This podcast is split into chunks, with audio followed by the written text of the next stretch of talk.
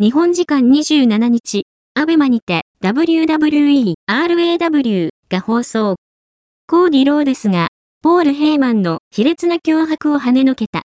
現在、コーディ・ローデスは、四面楚歌の状態にある。ロイヤルランブルで優勝したコーディは、ローマン・レインズが持つ WWE ユニバーサル王座への挑戦権を獲得するも、一時はザ・ロックへ譲り渡した。しかし、この展開に、世界中の WWE ファンは激怒。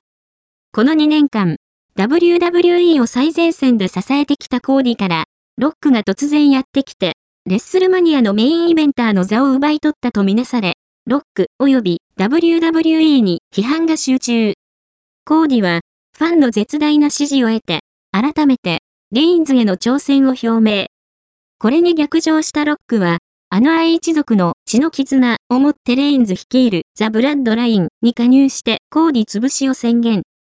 さらに、以前から構想を展開していた中村晋介が、再びコーディを付け狙い始め、結果的に中村と結託する形となったドリュー・マッキンタイヤも敵に回して戦っている。この日メインイベントでは、コーディがグレイソン・ウォーラーとシングルマッチで対戦。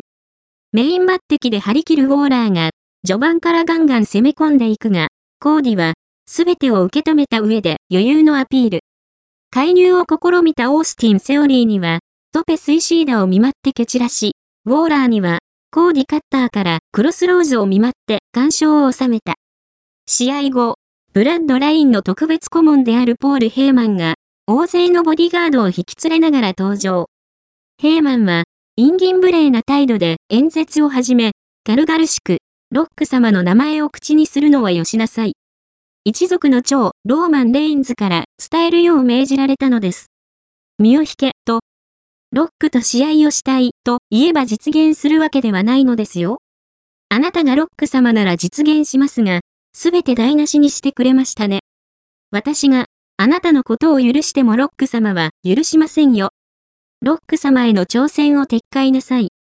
さもなくば、と脅しながら、ボディガードたちをコーディにけしかける。コーディは、椅子を使って、あっという間に、ボディガードたちを撃退。